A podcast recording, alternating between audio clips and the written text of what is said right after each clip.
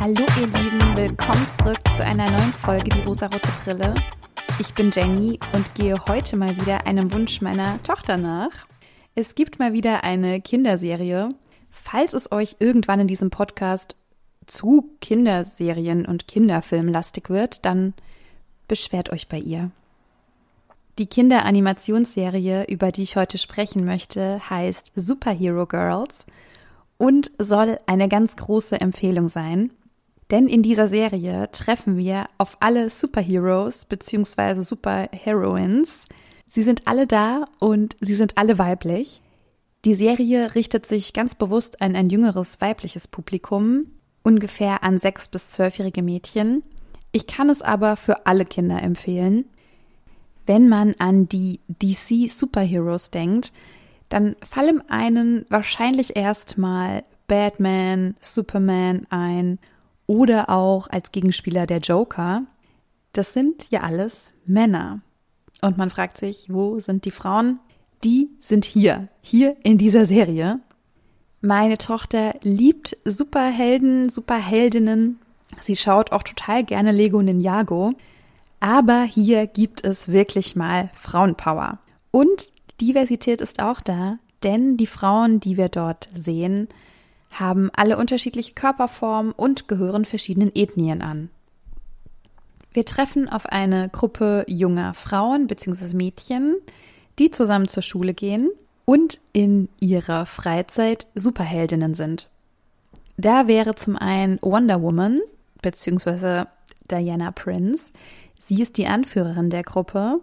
Ihre Waffe ist das Lasso der Wahrheit. Auch symbolisch gefällt mir das sehr, sehr gut und sie stammt aus Themyscira. Auf Themyscira, das ist eine Insel, leben nur Frauen und zwar die Amazonen. Und sobald endlich der zweite Teil von Wonder Woman im Kino läuft, wird es da auch eine Reaction von mir geben. Denn ich liebe die Geschichte um Wonder Woman. Ich finde sie so, so schön. Sie kommt nämlich von einer Insel, die voll mit Frauen ist. Es gibt keinen einzigen Mann. Und Diana braucht auch absolut keinen Mann in ihrem Leben. Also ein sehr gutes Vorbild für junge Mädchen, finde ich, dass man nicht darauf angewiesen ist, dass irgendwer etwas für einen tut. Man kann auch alles einfach selber tun, weil man die Kraft dazu hat. Und jede von uns hat das. Und jeder. In der Mädchengruppe ist auch Supergirl. Das männliche Pendant dazu ist ja Superman. Und ganz ähnlich wie bei ihm ist es auch so, dass sie sehr, sehr stark ist und Laseraugen hat und ihre Schwäche Kryptonit ist. Auch dabei in der Gruppe ist Green Lantern. Von ihr kannte ich tatsächlich nur die männliche Variante aus Filmen. Ich mag grundsätzlich Superheldinnenfilme total gerne, aber mein Fokus war auch bisher immer auf den Männern.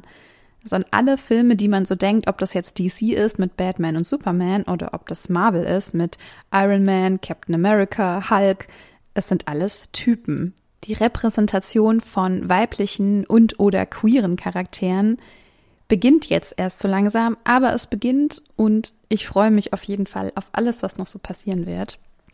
In der Gruppe haben wir auch Batgirl, da kennt man ja auch die männliche Variante von Batman und auch Bumblebee. Diese kann durch einen Anzug sehr, sehr klein werden, eben wie eine kleine Biene.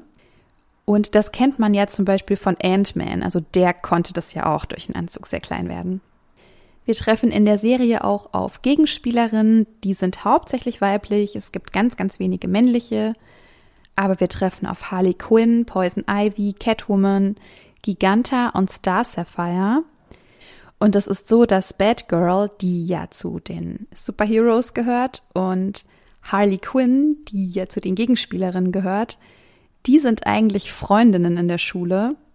Und sie wissen nicht voneinander, dass sie Gegenspielerinnen sind, wenn sie eben ihr alter Ego Fiesling oder Superheldin sind. Und meine Tochter sagt dazu, die beiden haben irgendwie einen anderen Geschmack, aber sie sind trotzdem miteinander verbunden. Das ist auch wieder sehr, sehr schön. Ja, die Jungfrauen bzw. Mädchen, sie sind alle so um die 15 Jahre alt, gehen auf die Highschool und haben dort ihr ganz normales Schulleben, aber gerade so abends, nachts in ihrer Freizeit bekämpfen sie Fieslinge, sie müssen zusammenhalten und zusammenarbeiten. Ich finde diese Serie zum einen sehr schön, weil sie mein persönliches Interesse an Superheldinnen abbildet. Das mag ich schon sehr gerne. Das ist irgendwie komplett meine Welt und offensichtlich auch die meines Kindes. Aber sie stärkt auch total das Bild von Freundinnenschaften und das Verhalten von Frauen untereinander sehr, sehr positiv. Daher ist es eine absolute Empfehlung, diese Serie anzuschauen, ob mit oder ohne Kinder. Ihr werdet sehr viel Spaß haben. Es ist wirklich eine ganz zauberhafte Serie mit sehr viel Humor und sehr vielen coolen Frauen.